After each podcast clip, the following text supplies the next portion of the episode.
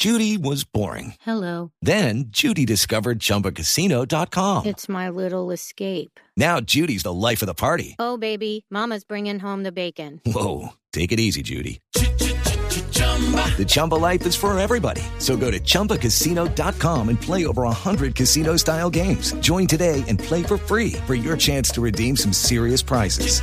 chumba ChumbaCasino.com. No purchase necessary. Void where prohibited by law. 18 plus terms and conditions apply. See website for details. Señor Vivanco, buenas tardes. Muy buenas tardes, mucho gusto estar con usted. ¿Cómo ven ustedes desde Human Rights Watch lo que está pasando con Venezuela y en particular con los líderes opositores? Con eh, un gobierno de excesivo poder, sin independencia entre el legislativo, el ejecutivo y el judicial, y un aparato jurídico, sobre todo la Fiscalía y la Corte Suprema de ese país, sirviendo a lo que se dice desde el Palacio Presidencial de Miraflores, prácticamente nos dibuja una dictadura. ¿Usted cree que a pesar de que se ha elegido a Nicolás Maduro en las urnas, Venezuela camina hacia un gobierno autoritario? Mire, eh, las elecciones en Venezuela, todas las elecciones eh, que se han celebrado en Venezuela, le, le otorgan eh, carta blanca al que triunfa, en este caso al chavismo, desde hace ya más de una década, una década y media, para eh, hacerse del poder y ejercerlo a su voluntad, sin límites en el ejercicio del poder. Eh, la concepción política que promueve el gobierno actual está basada en la promoción de lo que llaman el socialismo bolivariano.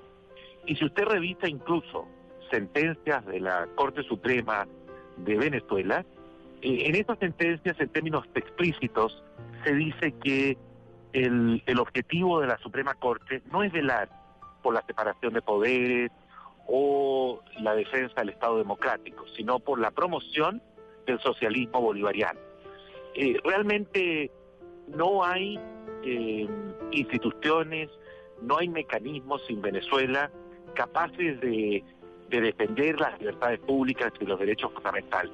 Y eso es lo que le permite al gobierno eh, arremeter contra líderes como María Corina Machado, acusarles de conspiración.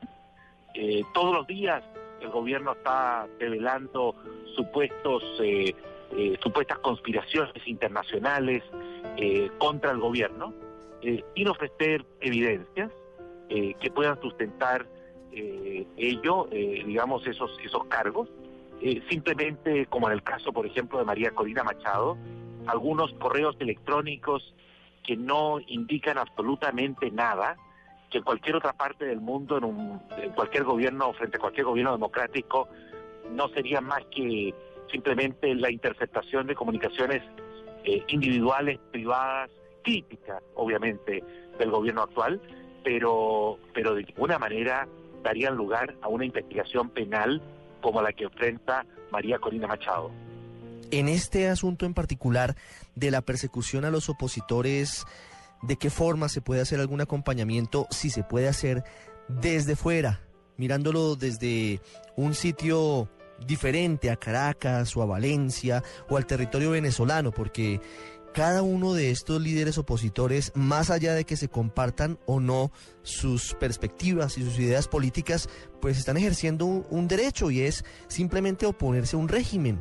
Eh, en este caso, ellos van prácticamente con el único camino de la cárcel. En el caso de María Corina Machado, seguramente en las próximas semanas van a dictar una orden de captura. Y entonces la pregunta es, ¿qué va a pasar con Venezuela? La única opción, la única alternativa que existe frente a la situación que enfrenta Venezuela es la presión de la comunidad internacional. Si no hay una alerta, una presión eficaz por parte de la comunidad internacional, especialmente la comunidad regional, el gobierno seguirá entonces utilizando a su antojo todos los recursos del Estado, todo el poder que ha concentrado para perseguir, seguir persiguiendo a la oposición de Venezuela.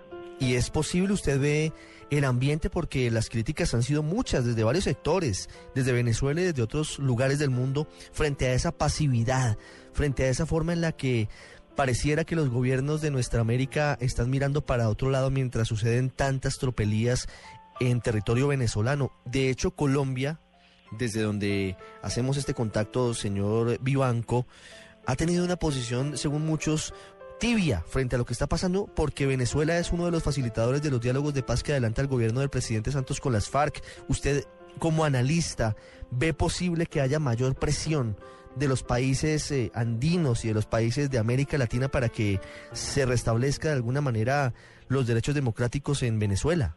No lo veo fácil, porque acá el, el árbitro no es Colombia, no es Perú, no es Chile, es Brasil. Brasil es el único país con el peso, con la influencia de Sudamérica, como para poder hacer un giro eh, y cambiar realmente la actitud de los eh, eh, gobiernos latinoamericanos frente a lo que se vive en Venezuela. Eh, y Brasil ha sido renuente hasta ahora a, a tomar partido, al contrario, más bien ha estado eh, del lado del gobierno de Chávez inicialmente y del lado de Maduro, eh, avalando todo aquello que ocurre en Venezuela. Los gobiernos en general se mueven por intereses, no por valores, por intereses económicos, por intereses geopolíticos. Y Brasil ha dejado muy claro hasta ahora que sus intereses a, a nivel regional están centrados en una agenda comercial.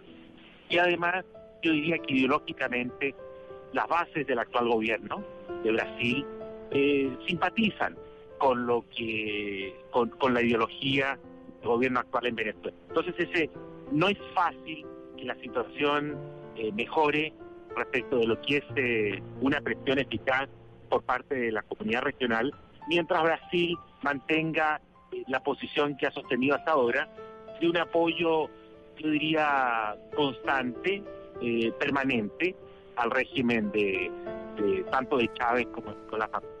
Señor Vivanco, una pregunta para finalizar. Estados Unidos ha estado renuente a meterse de fondo, de lleno o de cara a la situación de Venezuela, por lo menos a tomar medidas eh, de fondo y a denunciar eh, un poco más vehementemente lo que sucede con la falta de libertades eh, en ese país. Pero recientemente el Senado norteamericano aprobó una ley para sancionar eh, a los más altos eh, dirigentes del chavismo, del de oficialismo, por violaciones a los derechos humanos. ¿Usted cree que, que esa posición podría modificar de alguna manera lo que pasa en Venezuela? Eso que Estados Unidos comienza a hacer un poco más de frente ante lo que sucede en Venezuela. Mire, eh, acá en los Estados Unidos está cada vez creciendo con más fuerza eh, eh, la, la, crítica eh, hacia el récord del régimen de, de Maduro y su récord en materia de libertades públicas, derechos humanos y los abusos constantes que está cometiendo. Y, y en buena medida debido a la pasividad que han mostrado las democracias latinoamericanas eh, frente al, a lo que ocurre en Venezuela, es que se ha ido gestando una, un consenso eh, entre demócratas y republicanos en el sentido de que los Estados Unidos deben hacer algo más, más eh, más concreto, para dejar constancia de su rechazo a lo que ocurre en Venezuela.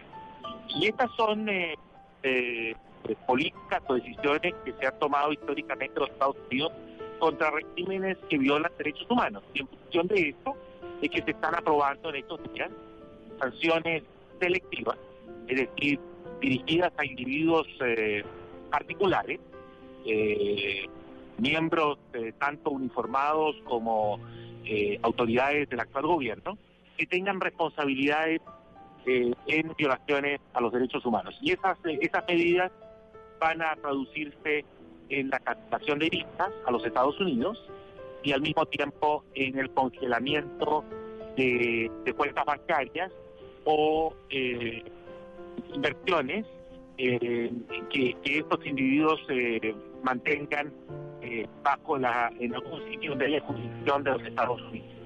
Estas son las medidas que se van a anunciar muy pronto, ya están siendo prácticamente aprobadas, yo creo que el presidente Obama las va a firmar en, eh, en, en, los próximos días y ojalá eh, puedan servir como un llamado de atención claro eh, hacia el gobierno de Venezuela y hacia aquellos que están involucrados en violaciones a los derechos humanos, eh, van a sufrir consecuencias directas debido a las responsabilidades que les cabe en este tipo de abusos. Es José Miguel Vivanco desde Washington, director para América Latina de Human Rights Watch, una de las más importantes organizaciones no gubernamentales del mundo, hablando de lo que pasa en Venezuela, que supera cualquier tipo de distinción política o de distinción ideológica. Muchos sectores del mundo denunciando los abusos que se cometen por parte del gobierno de Nicolás Maduro. Señor Vivanco, como siempre un gusto tenerlo con nosotros en el radar para toda Colombia. Al contrario, una, un agrado estar con ustedes.